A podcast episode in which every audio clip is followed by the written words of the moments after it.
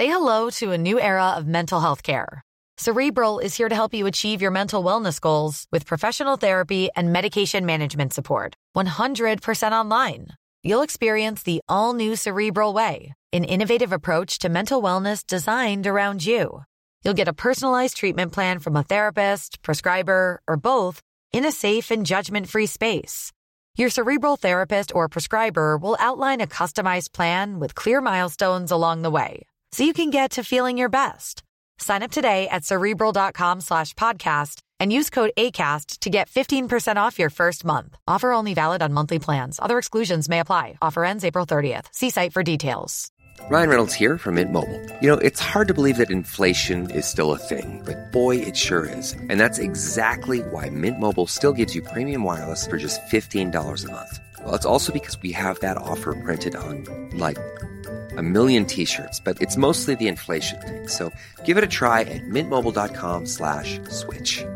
Upfront payment of $45 for three months required. New subscribers only. Renew for 12 months to lock in savings. Additional taxes, fees, and restrictions apply. See mintmobile.com. When you're ready to pop the question, the last thing you want to do is second guess the ring. At Bluenile.com, you can design a one-of-a-kind ring with the ease and convenience of shopping online. Choose your diamond and setting. When you find the one, you'll get it delivered right to your door. Go to Bluenile.com and use promo code LISTEN to get $50 off your purchase of $500 or more. That's code LISTEN at Bluenile.com for $50 off your purchase. Bluenile.com code LISTEN.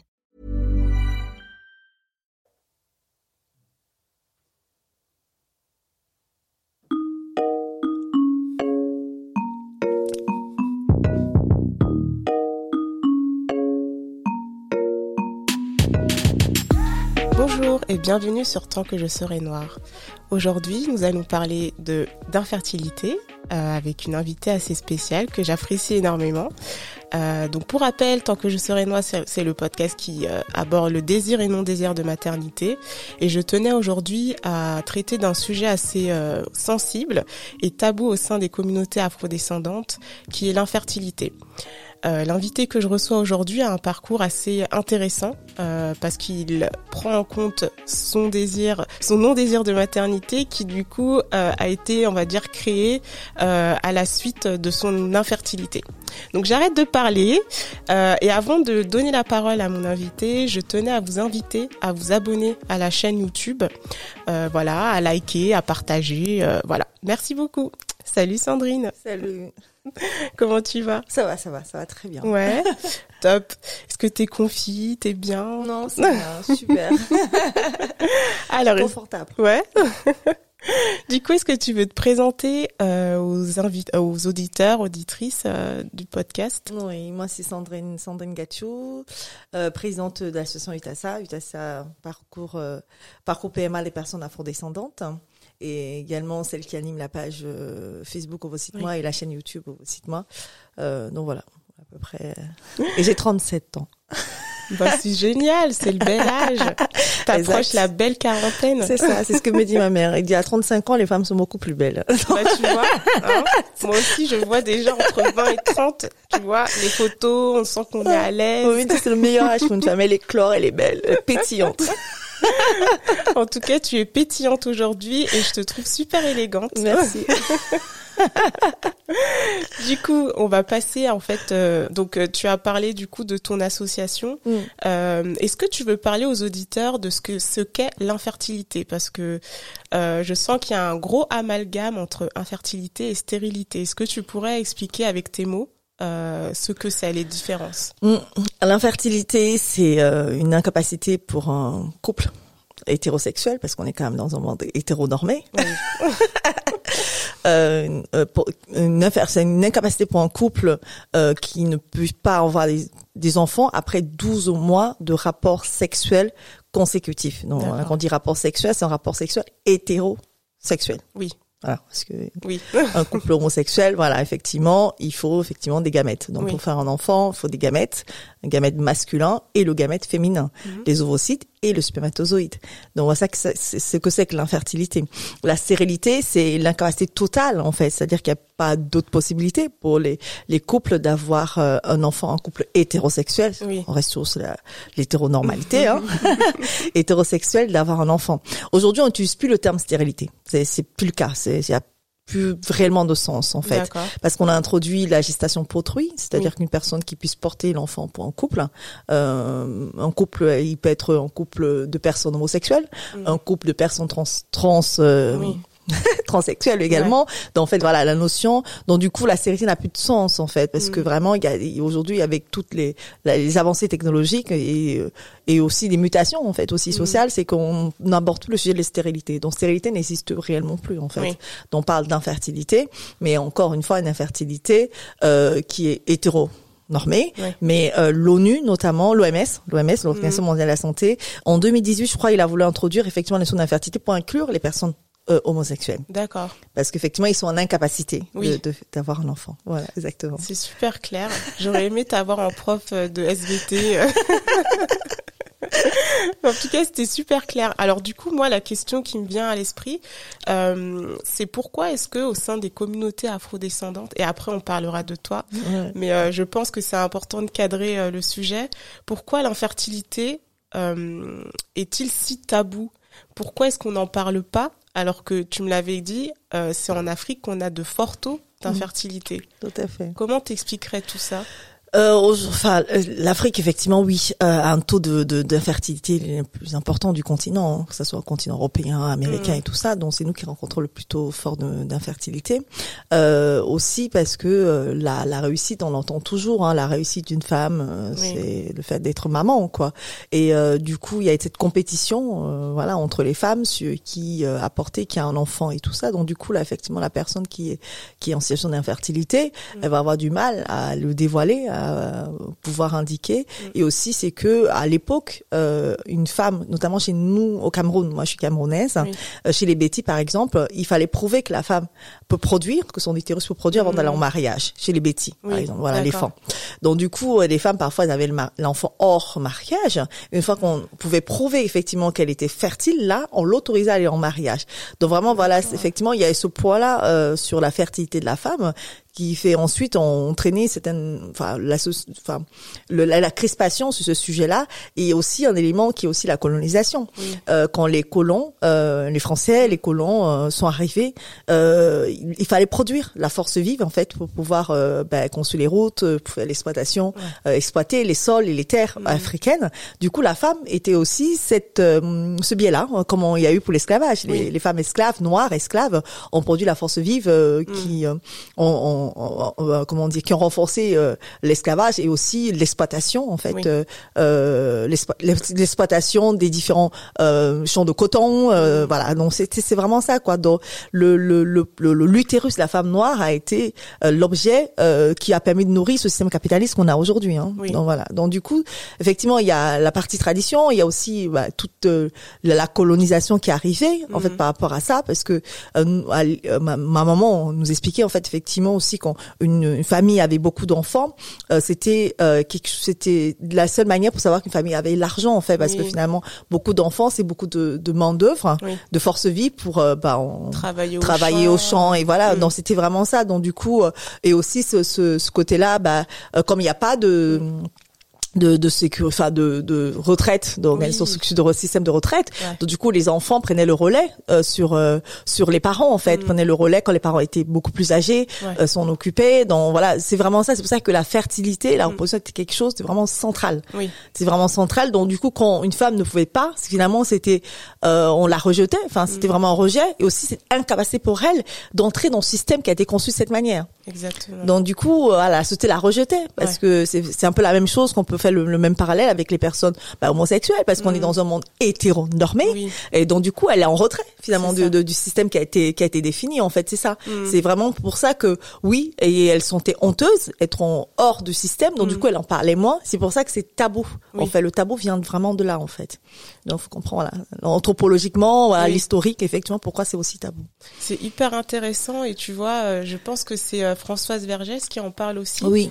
euh, dans le ventre des femmes et euh, en fait, ouais, quand euh, quand on voit ça, on se dit mais euh, ah bah le capitalisme parce que du coup c'est un peu à la base, enfin le patriarcat et le capitalisme en fait, Euh, et euh, et de se dire en fait que bah nos utérus au final, voilà, c'était le four commun encore une fois pour la main d'œuvre enfin et de déconstruire ça je pense que c'est c'est assez complexe. Mm. et moi ce qui me rend encore plus triste c'est que la plupart du temps, ce sont des femmes qui vont justement euh, alimenter en fait. Mm. Euh, enfin cette idée qu'il faut avoir des enfants euh, mm, mais mm, voilà c'est une déconstruction en fait à avoir oui, oui, non, c'est en fait chaque personne, c'est qui est quelque part humain aussi. On essaie de mm. de, de, de, de s'intégrer à un groupe en fait pour avoir voilà, on, on se construit vis-à-vis du regard des autres en mm. fait euh, et euh, se déconstruire du regard des autres, ça prend énormément de temps parce qu'on est, est conditionné là-dessus. Mm. Donc du coup, euh, oui, et les femmes en fait, même quand elle va pointer l'autre, c'est c'est d'avoir euh, finalement euh, une acceptation vis-à-vis, enfin une meilleure place en fait et se battre pour avoir une place entre elles, hein. parce que c'est déjà rude. Le système est très rude pour les femmes. Clair. Donc c'est ça, c'est que celle qui va se battre pour avoir la meilleure place, ben elle va pouvoir avoir un peu, euh, un peu de, de, de, de, comment dire, de soupape en fait aussi euh, par rapport à ça. Mm. Et en fait, il faut vraiment voir même le parallèle avec les femmes noires esclaves en fait. Mm. Parfois, voilà, une qui était appréciée du maître blanc. En fait, c'est ça, on se battait entre nous pour être apprécié finalement, de se conformer à ce mm. que ce que le système demande, le système domination demande en fait finalement. Dans moi, en fait, voilà, c'est, mais il faut faire comprendre ça effectivement aux, aux personnes dans, dans ces démarches là que finalement, enfin la lutte entre elles c'est mm. pas une forme de détestation de la femme vis-à-vis d'une autre femme. En fait, c'est que elle essaie de trouver sa place au soleil, quoi. Enfin. Oui, c'est ça. C'est c'est la meilleure place, quoi. C'est ça. Ok. du coup, on va faire un petit retour en arrière, mm. euh, notamment sur ton enfance. Donc, euh, tu as dit que tu, tu venais du Cameroun. Euh, tu as même cité ton ethnie. Euh, donc voilà. Comment c'était l'enfance de Sandrine? Euh, mon enfance c'était euh, super. Enfin, j'ai eu des parents vraiment, surtout ma maman. Hein. Ma maman, elle, a, elle est née. Enfin, on appelle le quartier euh, Nouvelle euh, à Douala. C'est un peu comme le, le, quartier des 3000 à Courneuve. D'accord. Normalement, c'est une femme populaire. Ah ouais. ouais. c'est voilà, c'est une femme voilà vraiment populaire. Donc du coup, effectivement, elle a eu, elle a, enfin, elle aussi habité derrière la prison de Nouvelle. Hein. Enfin, la prison de ah Nouvelle, quand quelqu'un me dit prison de Nouvelle, c'est ah ouais. la prison assez rude, quoi. Mm. Donc voilà, quoi et du coup on avait cette éducation là et maman qui était très assez liberté enfin pour l'époque vraiment moi je trouve maman était pas une femme conformiste elle mm. était conventionnelle mais pas conformiste d'accord donc du coup on avait une liberté en fait liberté d'être ce qu'on souhaite être mm. donc voilà moi par exemple moi mon enfant ma mère ce que je voulais faire elle l'autorisait oui. donc quand je voulais m'habiller en jupe ras les fesses et tout euh, avec des talons comme ça ma mère dit mais elle m'expliquait ouais. euh, le monde est rude pour les femmes en fait tu vas mm. t'habiller comme ça tu fais emmerder par les hommes est-ce que tu es conscient de ça ouais. mais viens pas après me chauffer les oreilles là pour me dire que maman, oui. euh, ma mère c'était ça. Mm. C'est vraiment, elle explique que ok, tu, tu veux porter ça, c'est bien, ouais. mais sache que le Voici monde est rude à l'extérieur. Donc c'est ça quoi. Donc par exemple, ma mère avait confessé ma tenue pour le bac, j'avais le ventre ouvert. Enfin, tu sais, ouais, elle, elle a la, la, la, la, fente, la belle fente comme ça, ouais, mes cuisses. Donc tout le monde dit, mais c'est ta mère, mais ta mère, elle s'est sortie comme ça. Oui, oui. Elle, sa mère m'a même vu qui a cousu le truc, qui a conçu le truc, quoi.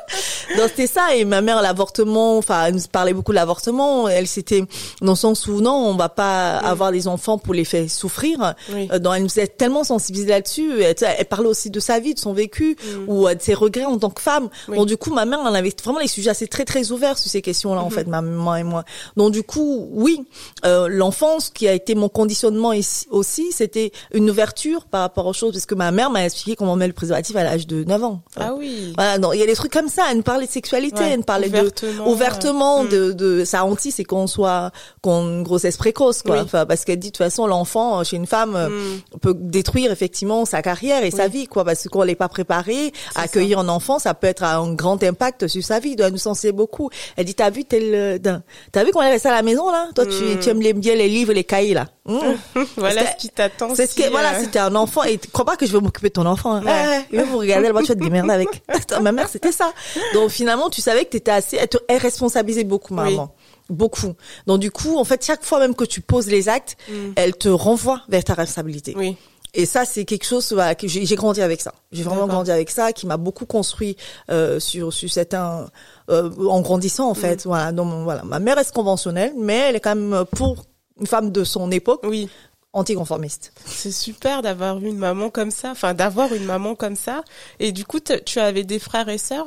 Oui, oui. Non, j'ai des, nous sommes cinq. Euh, quatre filles, euh, un garçon. Ok. Le dernier, c'est le garçon et tout. Donc, même mon petit frère, enfin, même qu'on, bah, par exemple, elle me dit, ouais, j'ai, je dois, j'ai besoin de passer du temps avec ma copine dans une chambre. Ouais, je vais le payer. Je dis, allez, amuse-toi bien. Par contre, mets les préservatifs, hein, parce que moi, j'ai pas envie d'entendre, tu l'as. Que- J'adore.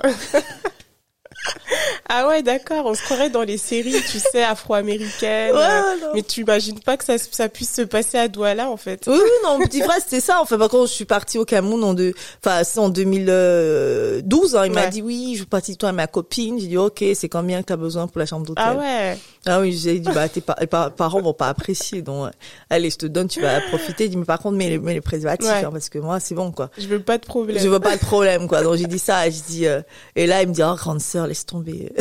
Et du coup, c'est, tu es l'aînée ou tu es euh, la deuxième? En fait, de ma, mes parents, j'ai une grande sœur, euh, une grande sœur qui est adoptive. Euh, donc du coup, euh, c'est pour ça que moi la question même de l'adoption, de Oui. c'est pas c'est pas des sujets pour moi, c'est un non sujet chez moi Ouais. en fait. Donc du coup, ma grande sœur, euh, voilà quoi, elle est adoptive et moi je suis la, la première, enfin génétiquement de mes Oui. parents, mais j'ai une grande sœur.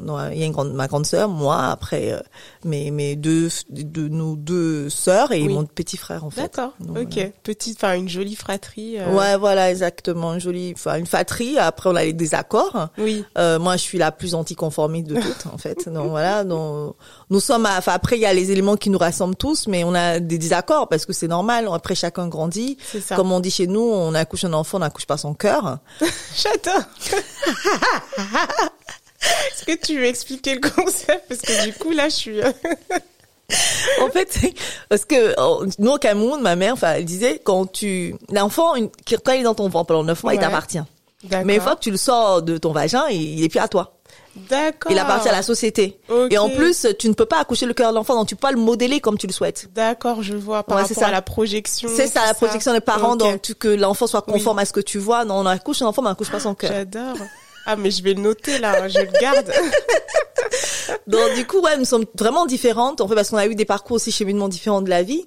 Dans, mais nous, en fait, ce qui caractérise notre famille, c'est vraiment se dire les vérités. Oui. Ah non, mais nous, il n'y a pas de sujet tabou chez nous. Transparence, Ah non, mais c'est, ah ouais, ouais. Ça, vraiment, on se prend la gueule. Ça, ah non, mais il y a Les les cris, hein. Allez, oui, il y a cris chez nous. Ah oui, ça, c'est, les vérités sont cash. D'accord. Ah oui, oui, ah oui, oui. Ça, c'est ça, c'est vraiment ça qui caractérise notre famille. Donc, on va se dire les choses cash en face. Mm, Ouais. Euh, chacun d'accueillir, euh, voilà. tu vas digérer de ton côté, tu reviens. euh, mais c'est ça, quoi. Mais après, voilà. Et du coup, finalement, on a cette forme d'amour qui est d'agir avec responsabilité. Oui. Donc, je peux être en désaccord avec ma grande sœur, elle le sait, je suis en désaccord sur plein de sujets avec elle, mais c'est que je serai toujours présente, en fait. Mm. Oui. C'est ça, en fait, pour moi, la moi, c'est agir avec responsabilité. C'est ça, la C'est, famille c'est, voilà. aussi, hein. Voilà, c'est ça. Ouais. Moi, je, je plein de sujets, je vais être en désaccord avec ma petite sœur qui est au Canada, je vais être en désaccord total avec elle, mais c'est qu'il arrive quoi que ce soit, je serai là Mm. Oui, présente. ouais. La première personne, elle le sait. Mm. Donc, je vais être là, en fait. Donc, nous, c'est, notre famille, c'est comme ça, quoi. C'est vraiment, on est, on peut en désaccord, euh, voilà. Mm. Et après, voilà, on, on va, par contre, quand il s'agit de résoudre des problèmes, Ouais. euh, plus importants, on va être là. D'accord. Voilà. C'est super intéressant. Et du coup, euh, là, je vais essayer de jouer la chronologie. Donc, euh, tu es né au Cameroun, tu as grandi au Cameroun, et après, tu décides de venir faire tes études euh, en France. C'est ça. Euh, et quand est-ce que naît ce désir de maternité? Ou bien, il, en fait, il était jamais là? Ou comment ça s'est passé? En fait, euh, moi, en fait, il a, en fait, il a jamais vraiment été, été là. En fait, je voyais les gens avoir des enfants. Hmm. Euh, moi, quand je suis arrivée en France, déjà, on a un parcours migratoire. Le parcours migratoire, j'observe nos dynamiques, nous, nous sommes la communauté. Et là, je vois les difficultés que nous rencontrons, les difficultés de logement, les difficultés de, de travail, d'emploi. Et là, je me dis, et là, j'avais dit à ma, ma, mon ami, on est toujours amis aujourd'hui, j'avais 25 ans. Attends, Quand je vois nos problèmes, laisse tomber. Je pense que chaque personne noire doit avoir l'enfant à 40 ans Oui, le temps de vraiment... le temps de vraiment euh, construire hmm. une vie, stabilité professionnelle, stabilité financière, pour accueillir l'enfant en toute quiétude. Hmm. Là, je dis, non, oh non, Viviane, franchement, c'est 40 ans, laisse tomber. Ouais. mais parce que voilà, moi c'était ça et, et, et aussi c'est que quand j'étais, quand j'étais dans une relation, je me sentais pas en sécurité avec un homme, je faisais Ah pas d'enfant. Oui. Je faisais Tu pas stop, Non, euh, je mm. mettais un stop du coup à la relation. Euh, moi, par exemple, j'ai eu une relation avec un homme caucasien. Je suis restée huit ans avec lui. J'ai jamais voulu d'enfant avec lui. C'était une Mm. relation. voilà, il y avait beaucoup, beaucoup de, de violence euh, voilà, au sein de la relation, et j'ai jamais voulu l'enfant. Mm. Euh, je dis pas, j'avais toutes les cliniques, enfin toutes les les, les, les, les pharmacies où j'avais noté qui qui me donnaient les la pilule le lendemain. Donc je notais là, non, elle a dit à mon nom, j'ai pas su l'autre, elle a dit à mon nom. Enfin, Mm. finalement, en fait, il y avait tellement une hantise que euh, euh, moi prendre des pilules le lendemain, ceci je le faisais quand je loupais. Euh, et aussi, euh, moi, l'avortement, c'était pas un débat avec ma mère. On avait abordé la question. Oui. Donc moi, c'était pas un tabou d'avorter en fait. Mm. Donc du coup, moi, j'ai dit, bah même si, bah d'aller dans le centre de Mm. de de oh, pas de PMA, de oh là là, Pour planning familial, voilà, Mm. planning familial pour une IVG. euh, bon, c'est pas un tabou chez. Ouais. moi. J'en j'en faisais pas, déjà même à l'époque, euh, Mm. bah l'utérus, c'est un objet de cristallisation, quoi. Donc c'est, moi, j'en faisais pas ça. Ouais. Et euh, du coup, voilà. Après, j'ai vu mes mes amis, mes copines euh, avoir des enfants, et même à 25 ans, je me disais, je comprends pas. Parfois, je prenais même pas la pilule pendant six mois, j'avais Ah pas ouais. Quand j'étais avec mon Oui. ex caucasien, j'avais pas j'avais pas de grossesse. Je dis, oh et j'avais dit à ma cousine Mm. euh, Linda, ah mais je crois que je suis infertile. Ah ouais. Elle me dit à non, 25 dis- ans. ah bah oui j'avais ça. Bah oui, parce que je me dis attends, Ouais. six mois comme ça de rapport sexuel consécutif, t'as pas d'enfant. Mm. Ça pue. Mhm. Ouais. Et je- elle me dit non mais t'inquiète, tu dois peut-être être stressée. Je dis non, on dit qu'on est au top de sa forme à 25 ans Oui. que C'est là, quoi. Voilà, Mm. j'ai dit, mm, mm, je sens ça, je sens. Mm. Et après, voilà, euh, du coup, euh, moi, j'ai continué ma vie. Enfin, j'ai eu d'autres, j'ai quitté mon ex occasion, j'étais avec d'autres hommes.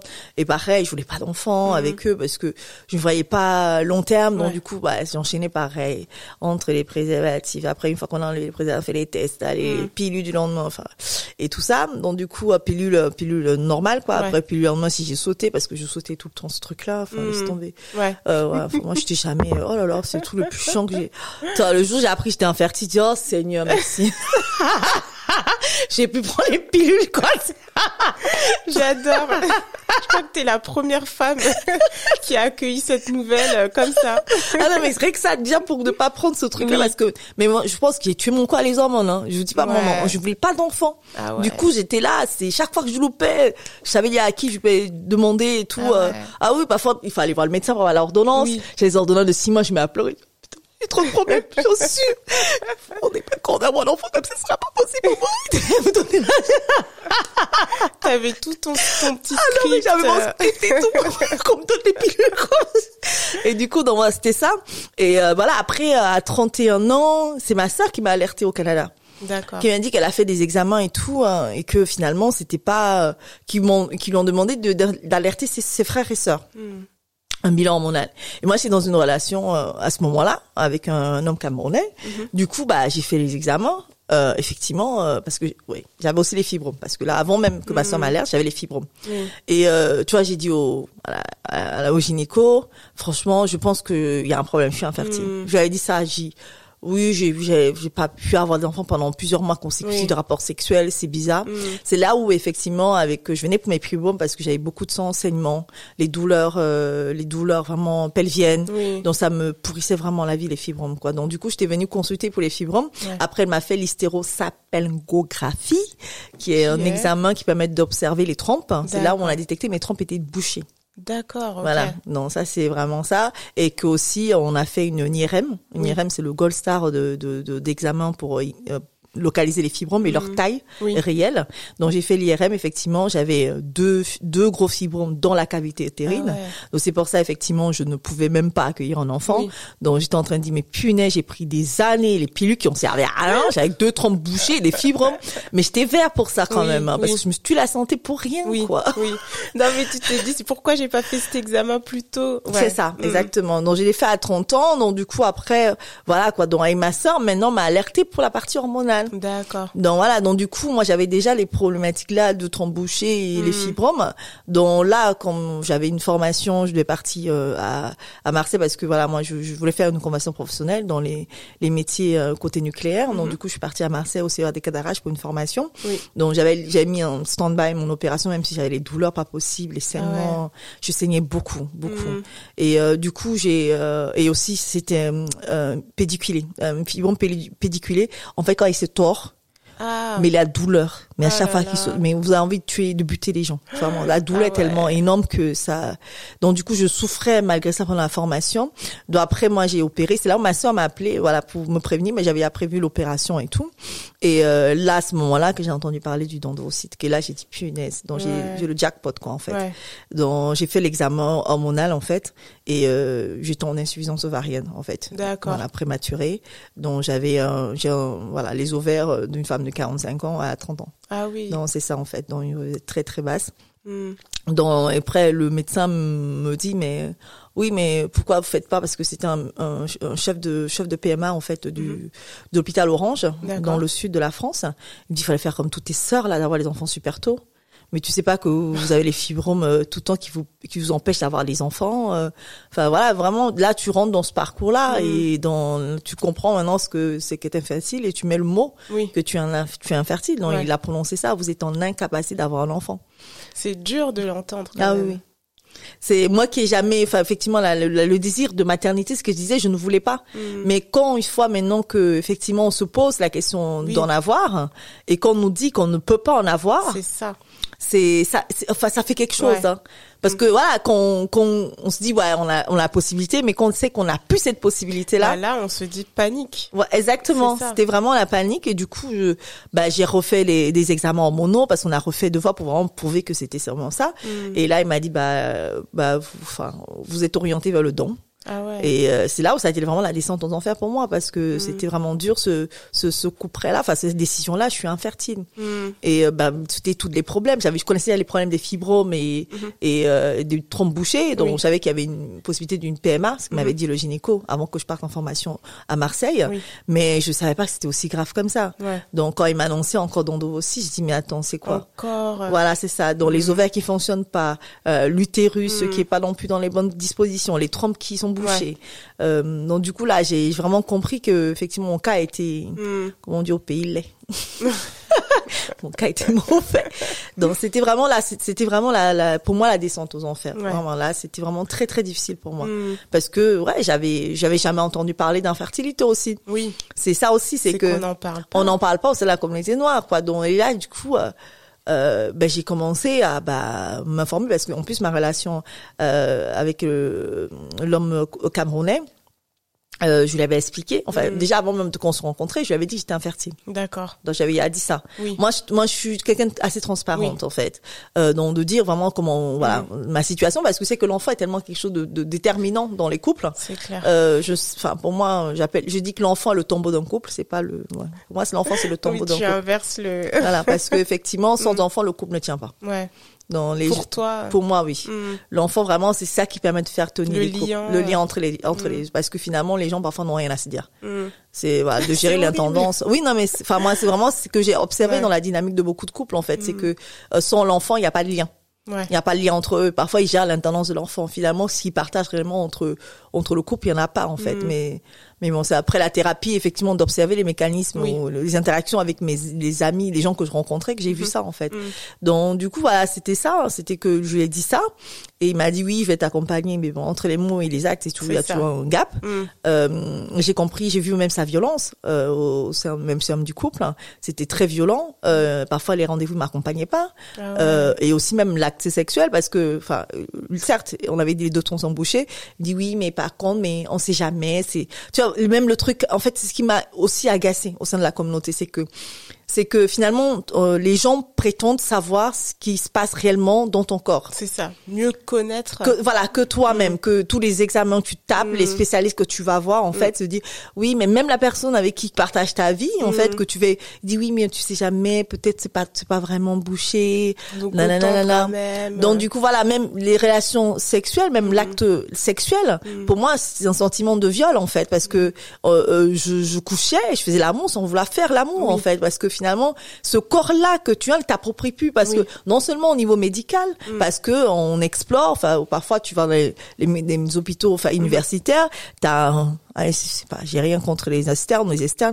Ah oui, cherche mon ovaire parce qu'en plus quand t'as l'utérus euh, rétroversé, il tourne avec sa sonde ouais. vaginale. s'est- En fait, ton corps ne t'appartient plus. Ouais. Il appartient au corps médical et même en fait. c'est ça. Et même dans ton couple, ah bah, même ton Ouais. utérus, ton vagin appartient à quelqu'un. Mm. quoi. Enfin, C'est trop, quoi. C'est trop. En Mm. fait, c'était vraiment ça qui était vraiment difficile en Ouais. fait dans tout ce parcours-là. C'est les phrases racistes. Tu vas le va au séco de Chiltigen. Ah ben il y a beaucoup d'enfants. On va recommencer avec le dando aussi. En fait, t'en as marre. En fait, t'en as marre de tout ça. T'en- En fait, t'en as marre qu'on te rend plein la gueule. En ça. fait. Ou euh, pourquoi tu fais pas d'enfant Mais une cousine m'a demandé ça, qui venait du Cameroun. Mm-hmm. Je dis bah j'attends quelqu'un me donne les os aussi. Tu veux tu veux le faire? Mm. en fait, c'est toujours des phrases comme ça, des Violent, remarques ouais. violentes. Mm. Mais vraiment, en fait, voilà, c'est ça. Et c'est là où je me suis dit, en fait, parce que se porter ce masque-là en permanence, Mm.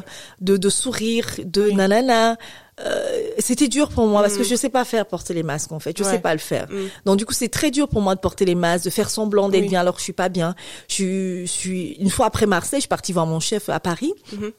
et il me parle, je me suis je, je, je me suis effondrée dans son bureau. Waouh. J'ai pleuré. Et il me dit, Sandrine, il me dit, et lui m'a dit, moi, il me voit toujours pétillant, qui Mm. sourit, nana. Il dit, je t'ai jamais vu autant, autant, euh, mais c'est quoi si t'arrives dans ta vie, mais t'es malheureuse. Mm. Et là, il m'a dit ça, mais il avait raison. Et je me suis mis à, à- Il a percé. en il a percé ce euh, qui, je me suis mis éclaté, je lui ai expliqué tous mes problèmes. Il me dit, c'est pas à toi de m'ex- c'est pas à moi de m'expliquer, d'expliquer ça, Mm. c'est à ton mec avec qui tu vis, en fait.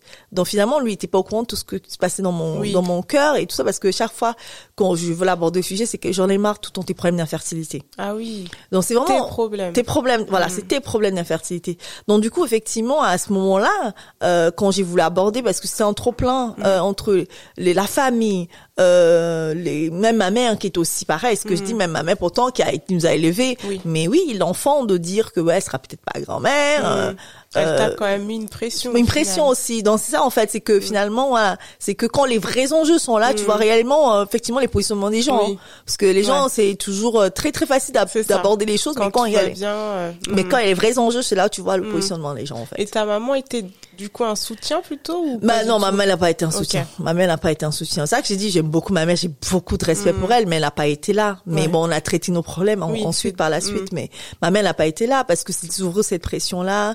Euh, oui, euh, oui, mais il n'y a pas d'autre solution. Je dis, maman, j'en ai marre de tout ça, Mm. tout ça.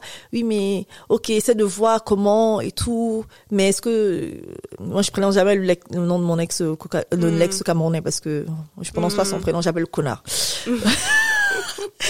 le connard, voilà. Moi, je l'appelle comme ça parce que je, donner un prénom, c'est l'humaniser. Moi, c'est un, voilà, je l'humanise pas. Mm. Donc voilà. Au moins c'est clair. Donc le connard elle me dit oui, t'as la parlé au connard et tout. euh, Est-ce que j'ai dit oui, maman, il soutient pas, enfin et tout ça, j'en ai marre et tout ça. Et même je voulais le quitter à l'époque parce que oui, ça aussi. Ah mais parce que je suis une féministe, j'ouvre ma, je sais que je suis quelqu'un qui ouvre sa gueule. Non, je sais, je sais. Donc ouais, mais tu vas pouvoir la fermer maintenant. Il y a des amis quand j'ai coupé les ponts avec, hein, enfin, des, des des amis euh, camerounais, hommes, qui me disent ah maintenant que tu es infertile là, pourtant on va plus t'entendre. Parce que moi je disais aux gens en fait aussi, Oui. aux gens proches, j'arrivais à le dire. Mm. Donc c'est ça, avant de dire publiquement, je dirais déjà à mon entourage assez proche. normal. Voilà, exactement. Donc du coup, je sais qu'il y a, les, il y a des femmes, par contre, que j'ai suivies, Mm. qui disent même pas. Ah ni, aux, ouais. ni aux amis, ni aux trucs, il y a que l'homme et elle, la- leur mère. Donc moi, je disais vraiment à des amis et Mm. tout, enfin copains, parce que amis maintenant, copains. Mm. Je les disais, mais euh, du coup, c'était vraiment, on te renvoie maintenant. Enfin, quand tu es déjà plus bas, tu es en ça, souffrance, on t'écrase. Mais Mm. laisse tomber, j'ai dit, j'ai vu le vrai visage de cette personne, en fait. Et du coup, il y a, ah non, mais ça a permis de balayer. Ah, j'ai balayé, j'ai nettoyé mon entourage. Ouais. Ah ouais, j'ai bien nettoyé. Ah, franchement. lors ah, des épreuves. ah oui, oulala, pff, oh, franchement, chaque fois dit, l'infertilité, c'est la plus belle chose que Dieu a, a voulu me donner, en fait. Mais vraiment, parce que aujourd'hui, avec du recul, ça a été Mm. Ouais. ça. Mais du coup, voilà, c'était ça, ouais, tu vas le moins la fermer. Et voilà, même, même mon ami, que j'aime beaucoup, Viviane, qui dit, oui, mais mon, ma fille m'appelle, parce que ça m'appelle ma fille. Parce Mm. qu'on a une relation très, très fusionnelle tous les deux, elle et moi. Ma fille, si tu le quittes, qu'il y aura d'autres personnes qui vont t'accueillir, nanana, Mm. nanana, qui vont te, voilà, te, en tant que, voilà, parce que tu es en capacité d'avoir un enfant, est-ce qu'il y a d'autres hommes qui vont accepter ça? En gros, reste en prison, quoi. C'est ça, exactement. Reste dans la relation. Du coup, j'étais en tension et ma mère, je la supportais plus. Quand elle me parlait, je l'agressais au téléphone. C'est vraiment ma mère et moi, on s'entend. En fait, je, je- c'est que de la violence. Mm. Et même moi, ce que je renvoie, c'est que la violence Ouais. et tout ça. c'est- je j'étais plus dans l'accueil des gens en fait. Ouais. Je devenais très très violente même dans mes propos. Tu sais, je dis, toi, en fait c'était ça. Et du coup, en fait, euh, quand j'ai parlé à mon ex hein, euh, au connard, euh, du coup, effectivement, euh, j'ai dit, bah ça suffit de faire semblant. Ouais. C'est là où il m'a battu. Ah, voilà. mince. Voilà, il m'a battu euh, violemment. Wow. Euh, c'est le 14 février 2016. Euh, il m'a battu violemment et hum, il m'a il a pété l'os euh, au niveau de de ma dent. Euh, il y avait ma ma sœur était venue me rendre visite chez moi. En Mm. fait, euh, j'étais partie. J'avais trouvé après Marseille une belle mission euh, dans le nord-est de la France euh, qui à mes opportunités parce que le but c'était reconvertir. Euh, ça aussi, on m'avait demandé d'arrêter de, de de pas aller à mon opportunité parce que une femme infertile, il faut qu'elle choisisse entre la fertilité et la carrière. Donc ça, encore une fois, même c'est le corps médical qui me l'a dit. Ah hein. ouais. Oui, un shit again. Je vais demander, oui, mais comme j'ai envie de d'avoir, j'ai une opportunité d'emploi dans Mm. le Nord-Est, comment ça se passe? Il faut choisir, madame. hein. Et là, en fait, c'était tellement violent. Ouais, c'était trop violent, Ah en fait. ouais. C'est que ton, tu- en fait, tes choix ne t'appartiennent même plus. La société, enfin, tu, tu dois faire tout ce qu'on te demande, en fait. ça. Et Parce t'es que- comme une marionnette en fait. Voilà, euh, t'es, non, en fait, t'es, un absent fruit. Tu Oui. sers à rien. Ouais. Ben là, sans fruit, c'est à rien en Mm, fait. mm. Tu sais à rien, on va te dire ce qu'on doit faire de ça. toi en fait. Mm. Du coup, j'ai quand même pris, je pense que le connard, il a eu du mal à accepter Mm. ces décisions de ma part. C'est que malgré tout, ce que mon père disait, ton premier mari, c'est ton travail, Chandrine. Mm. voilà, merci papa, il a raison. Donc du coup, j'ai suivi, j'ai quand même investi de l'argent pour me former, pour aller Ouais. euh, à Marseille. Donc du coup, j'avais une opportunité d'emploi, j'allais pas dire non quoi. Bah c'est clair. Bah voilà, donc je suis partie. Donc il avait un peu le, le mal à l'accepter Mm. en fait, parce que je lui demandais de me suivre, parce Ah oui. en général, un homme Voilà. ne suit pas une femme, Ouais. c'est une femme qui suit un homme. Là tu lui en demandais trop. ah oui, t'es Hein infertile. tu prends un nouveau boulot et tu me demandes de te suivre. Ouais. tu vois, donc ça passe pas. donc du coup oui, donc il m'a il m'a battu et j'avais mon opération dix jours dix jours à, dix jours après euh, la violence. Sauf que j'ai pas, ben, je savais que c'était un homme noir. J'étais dans une région quand même qui votait à majorité de Front National. Mhm. Le Rassemblement National. Donc du coup, j'ai pas appelé la police, hein, parce Ah que je, ouais. oui, oui, j'ai, j'ai, pas appelé exprès. Je me dis, je sais pas dans quelle sauce, à quelle sauce il va être mangé, Mhm. parce qu'on est quand même dans une région euh, quand même raciste. Ouais. hein.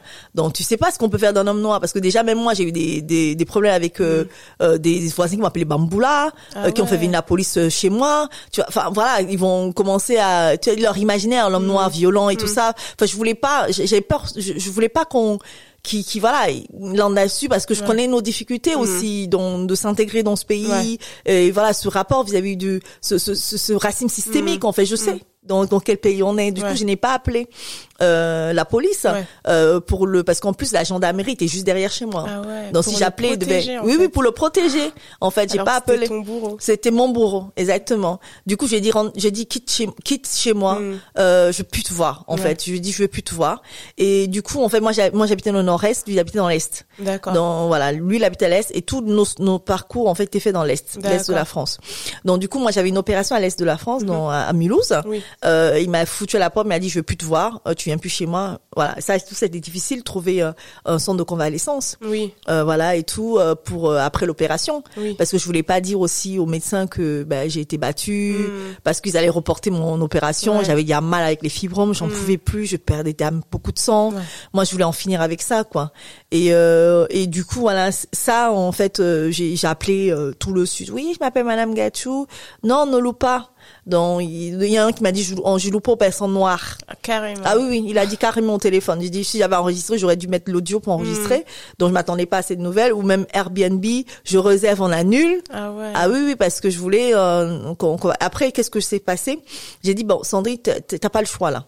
Donc, j'ai envoyé ma photo en sang. Ouais. Donc, je saignais sur tout le visage à tout tout le réseau camerounais, ses potes à lui, disant, ben, j'ai été battue parce que je suis infertile. J'ai besoin d'un logement de convalescence. Je sais pas où aller après l'opération. Mm. Surtout que le- la, la myomectomie par laparotomie, c'est une- c'est comme la césarienne. Ah ouais. Et pendant, tu dois rester trois semaines alité. Enfin, tu dois pas bouger, faire des marches. En fait, donc, donc, oui, tu, tu devais avoir tu devras un avoir lieu un lieu pour voilà pour m'accueillir. Donc du coup, effectivement, euh, ben là, il y a un de ses amis en fait qui, qui m'a écrit, qui m'a dit ouh là là, je savais pas que c'était comme ça, je savais pas que c'était, enfin, je savais pas que t'étais infertile, je savais Mm. même pas que. Il m'a dit bon, là c'est une urgence et on connaît le pays, qui est le pays ici pour nous. On n'a Mm. pas, nos familles sont au pays. Ouais. La famille, ma famille au Cameroun, Ouais. quoi. Donc c'est le, le- la famille vraiment qu'on a, c'est les, le- le- la communauté en fait. C'est la communauté, c'est les, les solidarités, c'est de la communauté. Du coup, il m'a dit, bah Sandrine, je vais t'accueillir à la maison. Donc lui, il m'a accueilli vraiment chez lui. Donc il est venu me voir à l'hôpital et tout. Et le connard, et s'est pointé quand même à l'hôpital. Hein. Il a Et mais osé, il a osé se pointer à l'hôpital et j'ai hurlé, j'ai dit, il veut me tuer, il veut me tuer, il veut Mm. finir ce qu'il a commencé. Donc du coup, euh, bah, il, il a fui parce que voilà, j'étais à l'hôpital et euh, il y a eu l'opération de myomectomie par laparotomie. Donc on ouvre le, comme je le dis, comme en césarienne pour enlever les deux gros fibromes Mm. de 8 cm et de 5 cm dans la cavité utérine. Wow, C'est comme si on avait une grossesse de 3 mois. hein. Ouais. fou. hein. ouais. Donc ça perd le ventre et voilà Gonflé. gonflé et tout ouais, exactement donc du coup euh, ça ouais, après le 48 heures post-op effectivement j'ai j'ai au moment de où il m'a battu au moment de l'opération j'ai perdu 12 kilos euh, j'ai après 48 heures post-op j'ai fait une tentative de suicide euh, Aïe, aïe, aïe. euh, je voulais me vider de mon sang euh, enfin je suis sortie de ma chambre et euh, j'avais les points de suture je voulais qu'ils s'ouvrent qu'on me retrouve morte euh, ouais, hors de parce que le poté avait la forêt derrière l'hôpital, je voulais qu'on me retrouve morte. En fait, j'ai tellement marché, marché, marché, il y avait, en fait, il faisait froid. Mm. En fait, c'est le froid qui m'a sauvée. J'avais tellement froid. je suis remontée dans ma chambre de, ma chambre de, d'hôpital. Du coup, après, il y a beaucoup d'amis qui sont relayés. Viviane s'est relayée, sa maman s'est relayée, ma copine Yuan, chinois, s'est relayée. Elles sont relayées pendant chaque semaine. Elles venaient à Mulhouse. Elles ont fait le déplacement de Paris pour venir s'occuper de moi. Une cousine s'est relayée également parce que je pouvais pas faire de courses. Je ne pouvais pas faire à manger pour pas rester debout. Oui, tout. dépendante. en T'es dépendante, effectivement. Elles m'ont, et ma, ma, ma meilleure amie, Viviane, elle est arrivée à l'hôpital. Elle a pleuré parce que j'étais, Ah. en fait, quand on dit quelqu'un est morte là, on dit Mm. chez nous, tu peux voir quelqu'un, il marche, on dit, mais il est mort. Hmm, Il y a plus d'âme. Il y a en plus fait, d'âme, euh. en fait. Elle a pleuré, elle est sortie, je l'ai vue, elle est entrée dans, la chambre, de la chambre, ma chambre euh, où j'étais hospitalisée, elle est ressortie. Mm. Elle est ressortie en larmes, pleurant dans les bras de sa mère. Oh là là. Parce qu'elle n'avait jamais vu, euh, elle m'avait jamais vu comme ça. Ouais. Donc j'étais morte, j'étais même plus là en fait avec Mhm. eux. Donc en plus elle m'a, elle m'a appelé le jour, le- elle est venue le lendemain où j'ai fait ma tentative de suicide. Je voulais aïe. vraiment partir quoi. Et là elle vient, elle me dit, euh, elle me dit, euh, il y a aucun homme qui va t'emmener, qui va t'emmener sous terre. On est là. Elle me dit ça, me fait que me répéter, aucun homme t'emmènera sous terre. On est là. Ouais. Ne, ne pars pas parce que c'est lui. Ne pars pas pour lui. Hmm, hmm. Pars même si tu veux partir parce que tu veux partir. Ouais. Pars pas pour quelqu'un Ouais. qui n'en faut même pas la peine, ne pars pas parce que voilà et tout. Elle fait que me dire ça, elle me dit et tout, elle me dit on va, on est là ensemble, on sera là ensemble et tout, ne pars pas. Hmm. Donc qu'est-ce que je vais faire sans toi si tu pars et tout? Donc du coup c'était ça en fait. Elle m'a vraiment tenu vers le haut. Oui. Donc c'est elle qui faisait les cours, elle essayait de me faire rire. Ouais, de t'as redonné vie. voilà, elle me faisait faire rire, de de de de, de faire que j'oublie en fait tout ce que elle dit. Je sais que c'est dur, je sais que je sais, je peux pas savoir ce que tu que ce que tu traverses en ce moment et tout. Elle dit mais on va on va le traverser ensemble. Ouais. Donc t'inquiète pas, on va trouver des solutions, on trouvera des solutions et tout. Donc c'est vraiment après elle quand elle est partie, elle avait en plus son elle avait annulé, elle avait annu- ouais, préparé son mariage, elle a annulé, elle dit tant que ma ma ma sœur, Hmm. ma sœur est en train de mourir à l'hôpital, je, ne peux peux pas, pas, continuer mon mm. mariage. Donc on va arrêter ça. Elle a mis tout en stand-by. Wow. Elle a dit tout oh, non non, on peut pas continuer si elle est sous sous sous sous sous terre. Mm. Donc du coup voilà, elle est venue avec sa maman, donc, son mari était en stand-by. Elle a dit aux gens non, ma- mon ami euh, mon ami est pas bien, donc priorité, je préfère me priorité elle. Et elle avait dit même à son mari, si tu maries, on peut-être va annuler le mariage. Tant qu'elle n'est pas bien, je ne veux pas me marier. hmm. Donc du coup, moi aussi finalement, euh, tu sais, quand elle me dit ça, je dis hey, La pression. la là, pression. que donc, je de- me- Voilà, c'est moi aussi, il faut que je travaille pour me remonter. Donc du coup, effectivement, je faisais tout pour aller bien. En fait, pour qu'elle ait aussi, parce que le mariage c'était très important pour elle, Mm. pour lui d'offrir ce jour-là, parce qu'annuler ce jour pour moi, ça me faisait très Oui. tellement mal. C'est vrai qu'aussi, oui, la douleur, elle est nombriliste. Je pensais pas effectivement tous les, c'est ça en fait, tous tous tous les, les, les effets de bord également Ouais. de de l'acte que j'allais poser en Mm. fait, ce que ça allait faire. Mais en fait, qu'on est tellement mal, Bah, tu, tu es focalisé sur tu focalises ça, ta douleur. T'es- en fait, quand t'es, problèmes. en Bah fait, oui. tu veux juste, en fait, la- le suicide, c'est quoi? C'est arrêter de souffrir. Ouais. C'est que tu souffres tellement que tu aimerais qu'on arrête. Tu, tu aimerais Mm. arrêter de souffrir.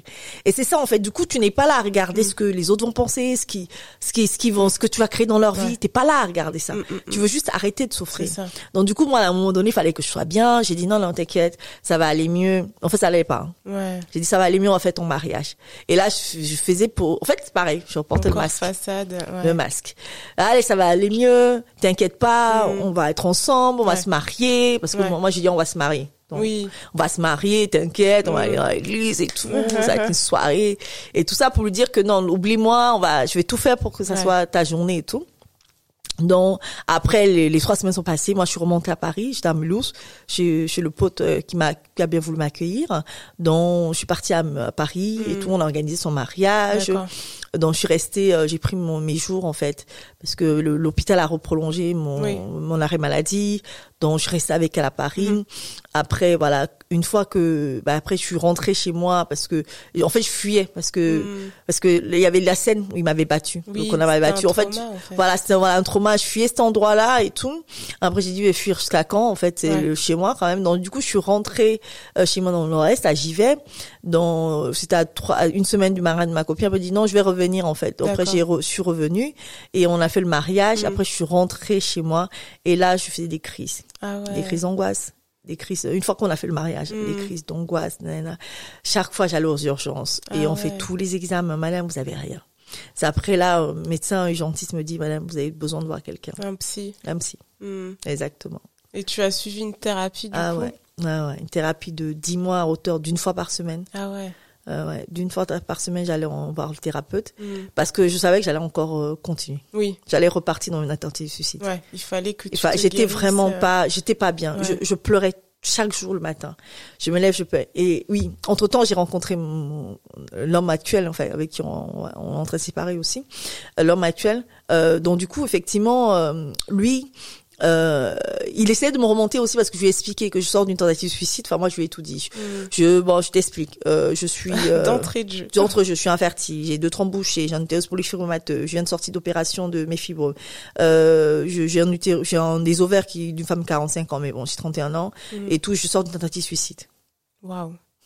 Et il est quand même resté. Bah, il a vu ça, il me dit c'est la première fois qu'une femme euh, dit tout ça en fait, Ouais. et surtout une femme noire, Oui. parce que lui il est noir. Mm. Jamais on le dit ça en fait, on dit pas tout ça. Bah ça, c'est des secrets quoi qu'on garde. C'est ça, exactement. Du coup, il avait jamais, euh, sûr qu'il a aussi effectivement des- de la famille qui a de- quelqu'un de proche pour lui Mm.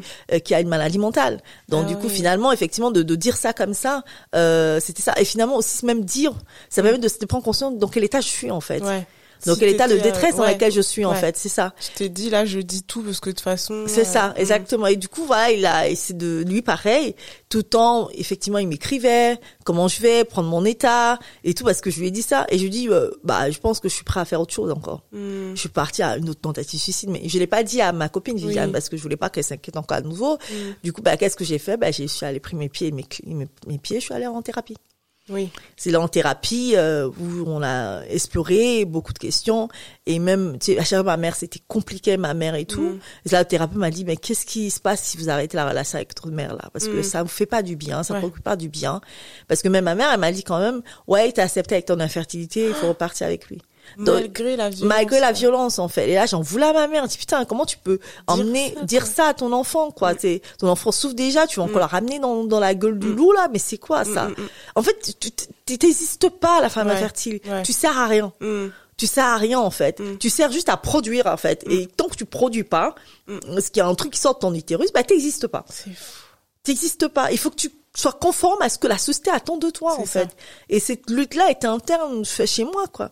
Du coup j'ai fait la thérapie, j'ai coupé les poings à ma mère. Mm. J'ai écrit à mon père, j'ai dit papa j'ai rien contre toi, mais toi aussi je vais couper les poings avec toi parce que je, je- tu me parles maman ça me saoulait. Mm. Donc, et, et j'ai dit à mes sœurs, ma grande sœur qui est en Belgique, j'ai dit ne, ne t'avise pas de parler maman. Oui.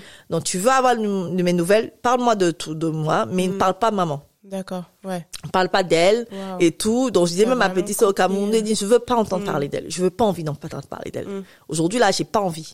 Donc si vous voulez prendre mes nouvelles, prenez mes nouvelles. Mm. Mais si vous pensez que vous allez aborder maman, je, même avec vous, je coupe les ponts. Ouais. Donc c'est vraiment ça quoi. Je, vous- c'est moi le but c'était d'aller mieux Mm. et tout.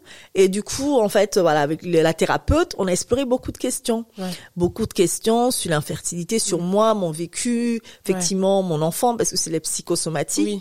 J'ai compris que mes, mais c'est les maladies somatiques que je développais en fait, Oui. les problèmes cardiaques, euh, euh, voilà, les crises d'angoisse, Mm. on- enfin j'avais un peu d'eczéma aussi, Mm-hmm. enfin je je me rendais compte de ça, l'hypertension aussi artérielle, enfin je cumulais beaucoup de choses quoi. Et euh, du coup on a abordé, et c'était voilà d'explorer tous ces mécanismes là. Euh, c'est là où elle m'a demandé une question fatidique pourquoi vous voulez un enfant? Ouais. En fait on pose jamais aux gens pourquoi ils ont fait. C'est ça. Jamais. Jamais. Mm. Et là, j'ai fait, je dis, eh, ma chérie, dans mon cœur, dit, viens pour créer, je vais résoudre un problème, tu dis, mais me créer des problèmes? Je t'ai dit que je suis en train de chercher un enfant. Tu me dis pourquoi je veux un enfant?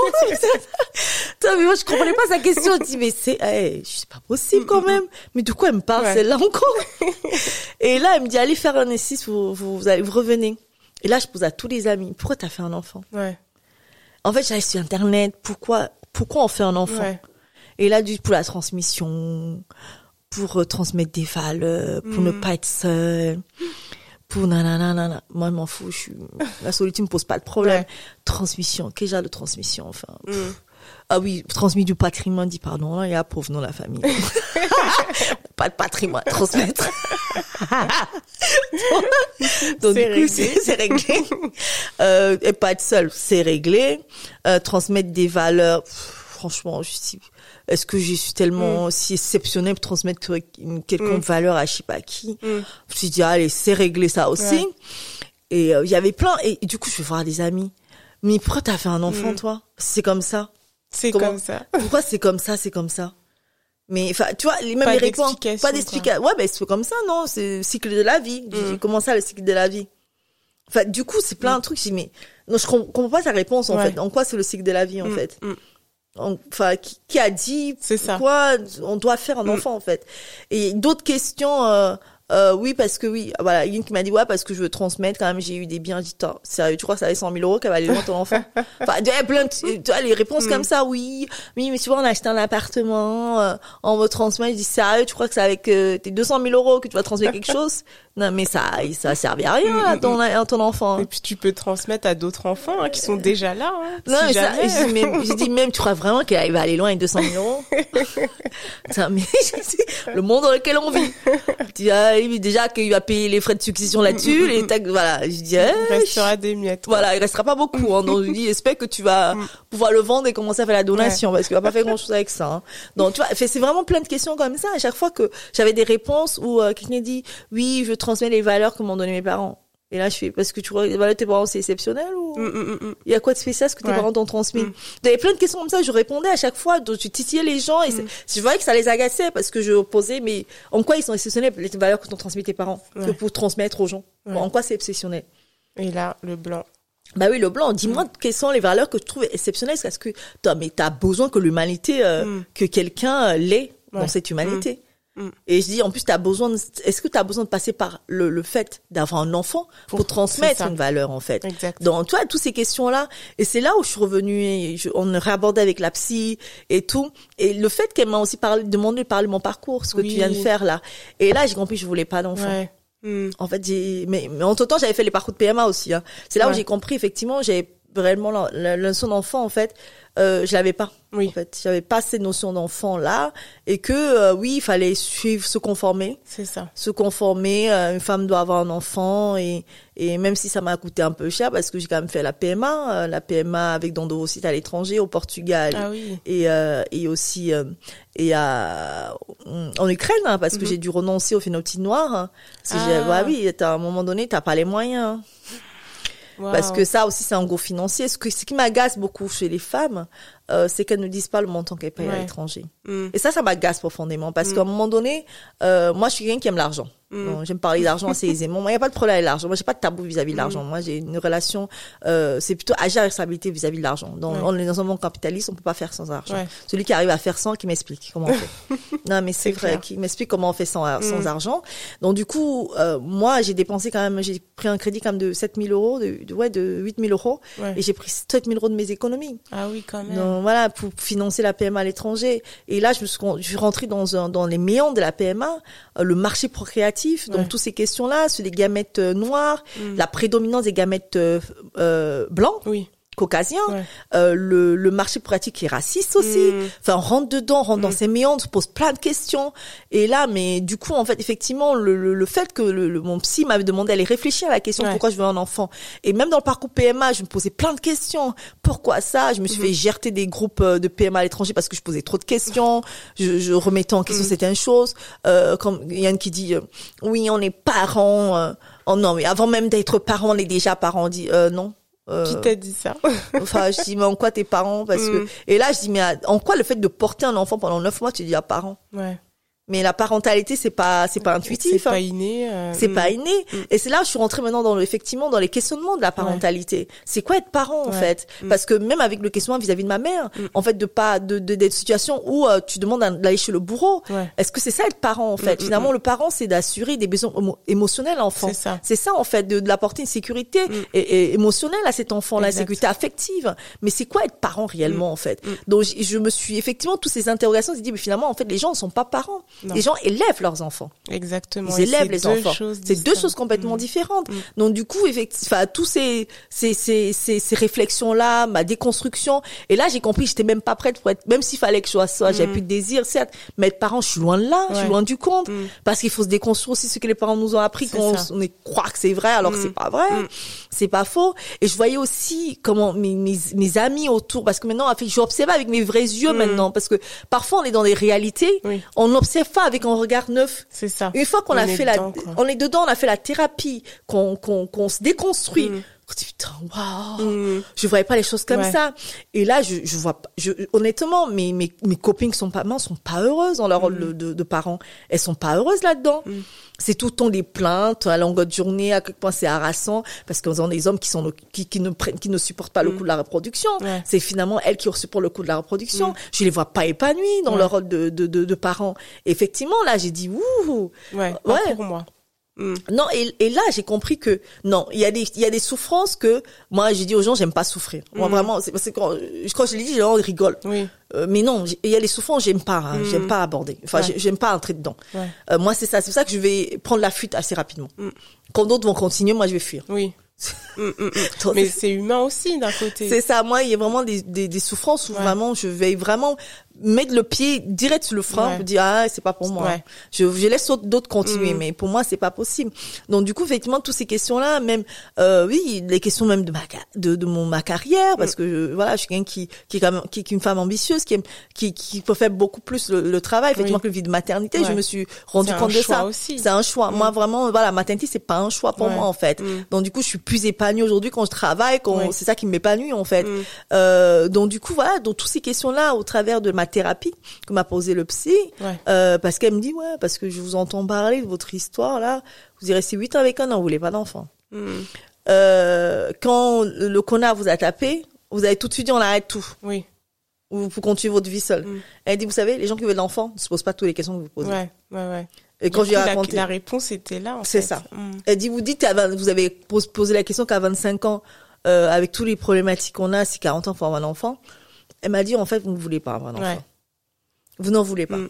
Mais tu te voilais la face. C'est ça, vous n'en voulez pas. Elle m'a dit ça. Je vous ai, je vous ai demandé de poser Mm. parce que vous m'avez raconté votre parcours, vous m'avez Ouais. raconté votre vie. Mm. C'est pour ça que je vous ai posé cette question. Pourquoi vous voulez un enfant? Pourquoi vous acharnez autant? Ouais. Je vous vois en lutte.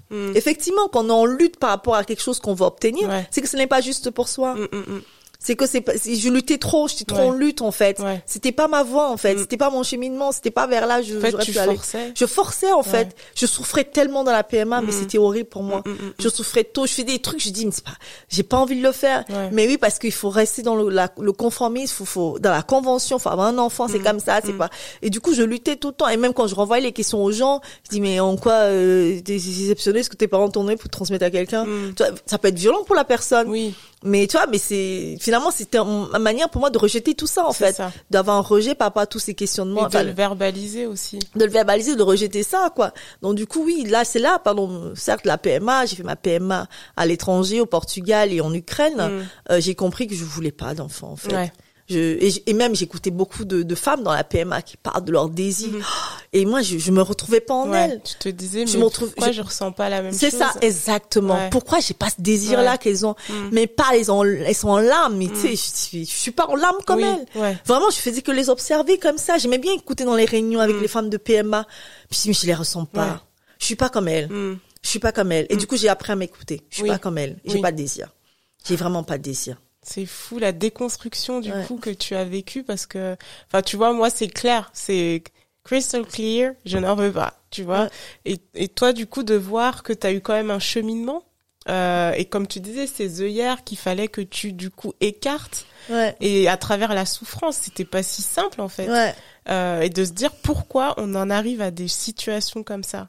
Non, non, c'est ça. Parce que effectivement, c'est que si euh, on m'avait permis cet espace-là, même au sein de la de, de ma de, de ma famille, Mm. mes parents, l'espace que oui, on peut avoir, on peut ne pas avoir de désir d'enfant. Il faut être ok avec ça. Mm.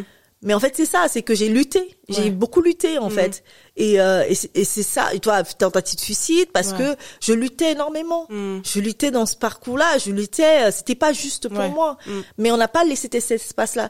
Et c'est pour ça qu'aujourd'hui, euh, moi, je, je suis plutôt dans militer qu'on accueille les gens dans leur individualité comme ils sont. Et. Le désir d'enfant, il faut être ok avec ça. Le non-désir, il faut être ok avec ça. C'est ça.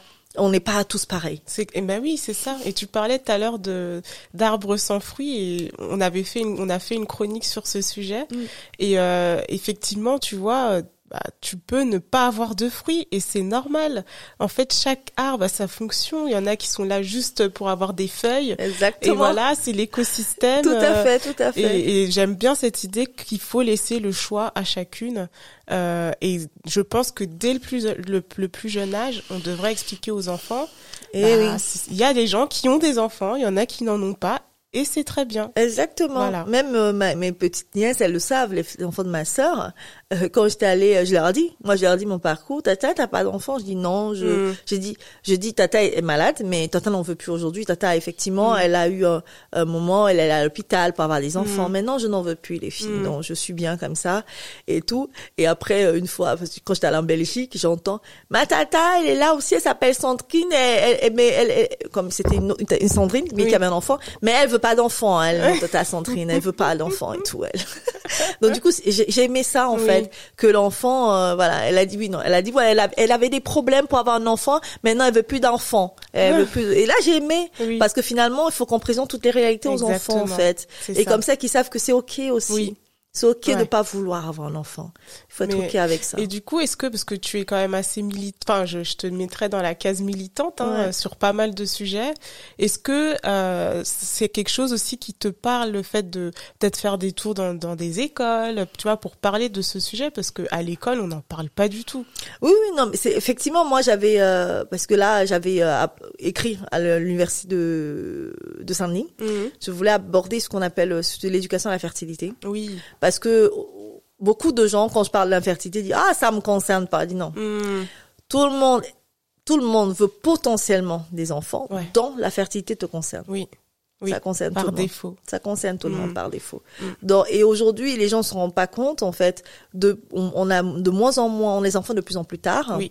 Euh, la fertilité parle aussi de la conservation euh, ovocitaire. Vous pouvez, oh, euh, et aussi, dans la communauté, je dis, mais conserver. Vous pouvez Mais conserver. Demain, même si vous n'en voulez pas, vous donnez Mm. à un couple qui en veut. C'est ça. Mais au Enfin, moins, c'est là, quoi. C'est moi, c'est là, en Mm. fait, c'est ça. Et beaucoup de monde de trentenaires aussi ce schéma d'attendre un homme pour avoir un enfant. Enfin, Oui. Ça, c'est un autre épisode. Oh là là.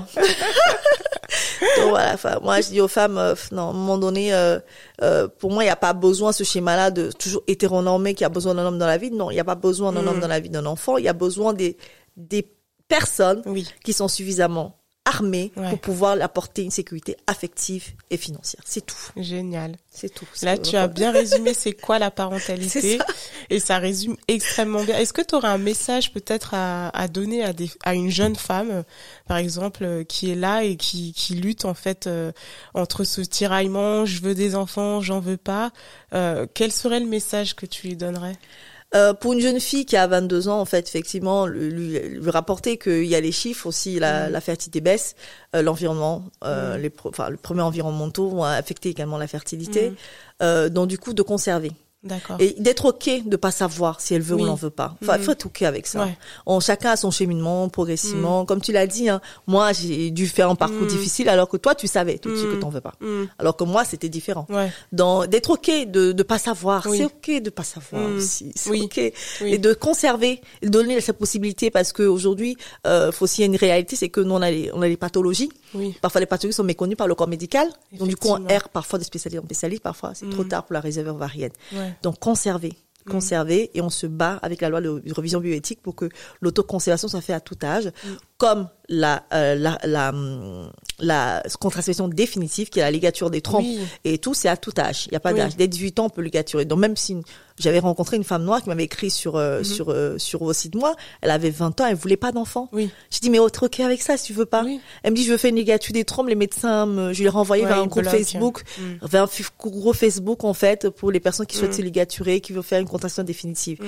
Tu fais truc avec ça, tu Ouais. n'as pas, ça enlève rien ce que tu es et Mm, tout. Tu restes une femme. Voilà c'est ça, tu Mm. vois, tu restes qui tu es. Ouais. Parce ouais. que oui, femme- oui, oui, bien sûr. Là, je suis encore dans le schéma hétéronormé. Exactement, patriarcat, parce que pour déterminer le, pour dire si on est une femme ou un homme, Mm. il faut le sexe hormonal, Ouais. le sexe chromosomique et le sexe Mm. génital. Oui. Génital, c'est j'ai un pénis Oui. ou j'ai un vagin. Hormonal, l'ostrogène, testostérone, Mm. tous les, les, les, hormones chromosomiques X, Y. En fait, il faut tout déterminer ça pour pouvoir dire qu'on est une femme ou un homme. Même peut-être même toi, tu sais oui, pas si bah tu es oui, une femme. clairement. Non, mais c'est vrai. Tu vois, on est encore dans ces schémas. Exactement. euh, Tu sais pas si t'avais pas parce que moi à un moment donné j'avais un, un, un- un taux oestrogénique tellement bas d'hormones, je me suis posé la question si je suis vraiment une femme. Mm. Ouais. Parce qu'effectivement c'est le, le trio, euh, Mm. le sexe hormonal, chromosomique et génital Qui qui, permet de euh, si tu es une femme ou un homme. Tu vois, on apprend des choses tous les jours. donc voilà, donc c'est ça. Peu importe, t'es une personne, t'es, Oui. un être humain, Mm. un être humain avec tes choix et, et voilà. Donc ce que je conseillerais, c'est conserver, conserver Mm. les ovocytes et se laisser le choix, la décision et d'explorer le monde. Enfin Oui. voilà, tu as le temps de de d'être pas d'accord, de réfléchir, de revenir. Mais euh, voilà, et, là, c'est, moi- c'est la féministe qui parle. Mm. Euh, on n'a pas besoin d'attendre un homme pour faire un enfant. Il n'y a Oui. pas besoin de ça. Et aussi, euh, là, c'est encore la féministe radicale qui parle. c'est qu'aujourd'hui, quand on voit les, les, les violences que subissent les femmes au sein du couple, qu'est l'enfant, c'est l'objet de cristallisation, Mm. de chantage à la part des hommes. J'ai envie de dire aux femmes, faites pas même des enfants avec un homme. Ouais, ouais. Là, c'est la féministe radicale qui parle. Est-ce que là, tu fais allusion au cas de, Ro de Rokaya euh, Exact. Ouais, voilà. Rokia Traoré. Traoré. Donc voilà, moi j'étais en couple caucasien. hein, et il me le disait clairement que je vais te pourrir la vie si on a un enfant ensemble. Non, moi je savais parce que en plus on est dans un parcours migratoire. On ne maîtrise pas les lois dans les pays dans lesquels on est migré. Il Mm. faut aussi qu'on parle ça aussi ouvertement dans nos communautés. Ça aussi que il faut qu'on maîtrise les lois dans Oui. lesquelles on est. Oui. Parce que euh, je vois beaucoup de nous là, nous autres qu'on se marie, on connaît même pas le code civil. Mm. Vous savez ce qui entoure le mariage? Ouais. Vous connaissez les lois dans le mariage? Mm. J'ai une, une amie, j'ai dit, tu sais que quand t'es marié, la, la mère de ton mari, il est ici, hein. Mm. Il est pas au pays. hein. Ouais. S'il arrive quelque chose, tu sais que tu vas le dépenser pour... euh, Mm, mm, mm, mm. Elle me dit, eh, oui, oui, c'est la loi, c'est Bah le code oui. civil. Tu vous êtes solidaire, même pour les parents. Même si tu étais ta belle-mère, tu dois t'en occuper. Ouais. Mm. T'es Bah, lié, en fait. T'es lié. Bah oui, c'est ça le code civil. Et aussi les comment la gestion des enfants. Ouais. Demain, si tu veux aller à l'étranger, poursuivre ta carrière, est-ce que tu as abordé ça avec lui? Mm. Qu'il a le droit de, te- de laisser les enfants venir avec toi Ouais. et de signer l'autorisation que tu puisses quitter le territoire. Mm. Ben, c'est qui est arrivé à Diallo, c'est qu'elle a pas signé. Effectivement, on fait Rokia partie. ça. Traoré. Traoré, pardon, Mm. Diallo, pardon, excuse-moi, Rokaya Traoré. Oui. Bah oui, et ça aussi, c'est que c'est l'objet de chantage, de ça. chantage et cristallisation. Ça m'a fait mal, en fait, effectivement. Les hommes, ils le savent. Bah oui. Ils, savent en quand ils font ça. Ils en jouent parce que moi, mon ex caucasien me le disait. Et moi, je suis une femme noire. Je sais qu'une femme noire, déjà, on a, l'image de nous, on n'est pas les bons parents. Donc, rien qu'au tribunal, on va nous prendre pour des Mm. Franchement, quand tu connais ton couloir, tu fais des choix. C'est ça Ouais. que moi, personnellement, ayant été en relation caucasienne, je ne serais plus avec une personne blanche. Moi, c'est pas possible. Mm. Moi, il y a des choses que je veux plus supporter dans la vie. En fait, voilà, il y a des trucs comme ça. Et ça, effectivement, quand tu es dedans, quand tu as été dedans, tu Ouais. sais maintenant, effectivement, tous ces rapports-là, Ouais. ces préjugés racistes, ces, je ne veux plus entendre ça. Oui. Je ne veux plus, je ne tolère même plus dans mon Mm. couple. Tolère pas de phrases racistes. Oui. Tolérance zéro Mm. Tu vas faire ta déconstruction Et avant d'être tu reviens ouais. avec moi. Mm. C'est exactement ça. Je veux Ouais. pas de défaite, des carambolages, sorties d'autoroute. Oui, les noirs sont, eh, eh, eh, oh, oh, oh. Stop. Stop. Ouais. Et ça, effectivement, moi, j'ai vécu ça hein, pendant huit ans. J'ai vécu ça pendant huit Mm. ans. C'était des critiques tout le temps, critiques vis-à-vis des personnes noires. Bah, donc je vois Rokaya, et moi j'ai pas voulu d'enfant avec lui parce que je me sentais en danger. Mm. Et c'est ça que ça me fait mal en fait. Ouais. Mais, mais nous, même les personnes noires, on devrait regarder tous ces tous ces lois là. Mm. Tous ces c'est finalement c'est un, un contrat avec l'État. hein. Oui. Un enfant euh, appart- reste appartient à l'État toujours. Ah, c'est intéressant. C'est les gens croient que non Mm. non non, c'est certes tu as la responsabilité parentale mais en cas de défaillance, c'est l'État qui prend le relais. Oui, oui.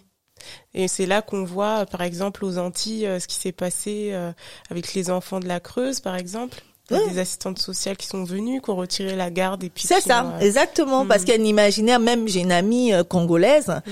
euh, on a donné le le- l'enfant la, la, la, la garde totale au père parce qu'il dit euh, oui elle parle lingala à la maison. L'enfant ne parle pas bien français. Ah, effectivement, le l'enfant, oui, c'était ça le motif parce que l'enfant effectivement il n'est pas de très bonne note à l'école de Mm. français. Il dit oui parce que dans la dans la maison il parle lingala. Mais lingala c'est une force aussi. Bah oui. Ah oui. Mais tu, fais- ah, tu vois, on utilise ça à chaque fois, même dans les tribunaux, au niveau du Mm. Ouais. JAF, le juge d'affaires familiales, en fait, Mm. de tous ces, tous ces arguments-là. Mais moi, je l'ai vécu. Non, moi, je dis, je peux pas avoir Ouais. d'enfant avec lui, c'est pas la peine. ouais. J'ai pas envie de, non, on a trop de batailles dans ce pays. J'ai pas, fui, non, euh. je fuis, je Mm. fuis. Ouais. Ouais, moi, je fuis. Ouais. Ouais, les Mm. trucs, je, ça que je dirais pas, enfin, franchement, dire aux femmes, réfléchissez bien quand vous voulez avoir un enfant avec un, les hommes sont pas aujourd'hui déconstruits, ils sont dans un système patriarcat Mm. et tout. C'est un monde fait par eux et pour eux, même au niveau des lois. Donc, soyez stratèges. Donc, Mm. tous actes de, même aux jeunes femmes, soyez stratèges. Même dans le mariage, il faut être stratège. Même dans avoir les enfants, il faut être stratège. Ouais. Ouais.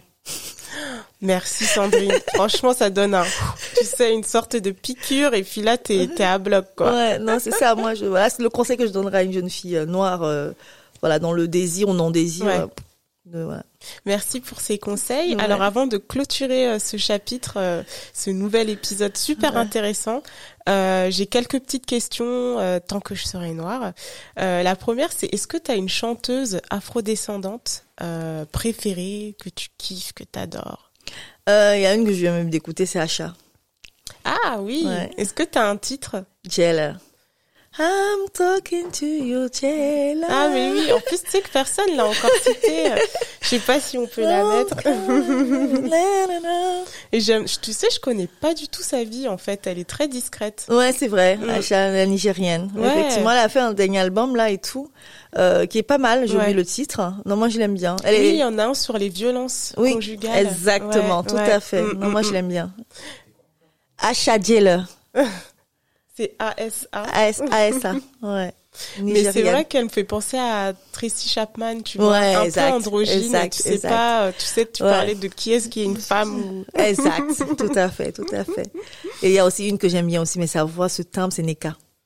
Neka. Euh, ouais. Heartbreak. Non, non, Et non, puis t'as- tu sens en fait. C'est ça, j'aime bien, j'aime bien Neka, Ah ouais, j'adore son. Et Pareil, c'est nigérienne aussi. sont, euh, elles sont top quoi. C'est euh, musicalement. Non, non, euh, j'aime bien, je suis allée la voir, Acha, je suis allée voir trois, deux fois en concert. Ouais. Neka, deux fois aussi en concert, Neka. ah, non, moi, je suis vraiment fan. Quelque chose en live. Ouais, ouais, non, j'aime bien. Parce que, pas, voilà. Ouais, elle est pas mal celle-là. Our uniform, you are uniform too. I'm your prisoner. Oui, écho. prisoner too. Mr. Taylor. Ouais. tu vois, ça fait écho dans une prison. Ouais. Ça doit te parler, hein, cette. Ah euh, ouais, ça me parle beaucoup. mm, Euh, Ouais. écoutez les, juste les textes. mm, C'est un joyeux. Ouais, ouais. c'est un- ouais. Super choix. Est-ce que, donc là on va passer euh, niveau cinéma, série. Est-ce que tu as une actrice euh, qui embrasse son choix de désir, enfin de- son choix de maternité Oui. ou non maternité euh, avec classe? Oh oui, oui. Oh, celle qui a fait How to Get Away with Murder. Ah, Viola Davis. Viola, T- je la quitte. Est-ce Non, que mais c'est une femme. l'actrice ou euh, la... sa vie, Ouais, sa vie, sa vie. Euh, cette femme, elle a été vécue dans des quartiers pauvres. Elle s'est battue. Elle a renoncé au désir de maternité parce Mm. Oui. que moment pour la carrière également Ouais. et tout. Et mais elle a adopté ensuite. C'est ça. Oui. Elle a un parcours. euh, Exactement. Et c'est ça en fait, Ouais. cette diversité-là, oui. Mm. Tu peux, j'ai vu, une- j'avais une femme euh, noire que j'ai rencontrée effectivement dans les gens, mais c'est dans un forum en- en- américain. Ouais. Elle n'avait pas de désir. Après, après, à un moment donné, elle a voulu, à, à- euh, par le fait qu'elle était les foster, foster Oui, kid, oui. elle a accueilli les enfants, ben elle a adopté. En fait, l'enfant l'a choisi. Wow. Moi, ce que je dis, ben moi, j'ai pas de désir, mais par contre, euh, je sais que sensibiliser sur la parentalité, euh, si euh, de- de- je sais que beaucoup de familles d'accueil manquent. Oui. Beaucoup de- d'enfants restent dans les foyers violents parce C'est qu'il vrai. manque des familles d'accueil. Mm, Donc c'est quelque chose que je n'écarte pas. mm. Euh, voilà, mais par contre, euh, euh, même la même l'adoption, j'ai renoncé aujourd'hui. Mais si c'est un enfant qui souhaiterait que je sois son parent, Oui, je le ferai volontiers. c'est très Voilà. beau. Hein. Franchement, c'est. euh, Mais ouais, Viola Davis, c'est euh, super choix. Ah ouais, moi j'ai la kiff. Et dernière question, Ouais. comment tu terminerais cette phrase Tant que je serai noire? Bah tant que je serai noire, je serai toujours visible. Nice. Et je pense que là, tu vois, on est visible sur notre petit canapé rose. C'est ça. bah, merci beaucoup, Merci Sandrine, à toi, pour euh, ce super épisode. Ouais. Et puis, alors, du coup, euh, je vous invite à donc liker, euh, partager cet épisode, mettre des petites étoiles sur Apple Podcast. Et surtout, alors, il y a une capsule littéraire qui est donc liée à cet épisode sur l'infertilité. Donc, c'est une capsule littéraire qui est disponible aussi sur YouTube et qui reprend le livre euh, Reste avec moi. euh, qui traite de l'infertilité au Nigeria, justement. Donc voilà, c'est la thématique. En tout cas, merci beaucoup et puis à bientôt.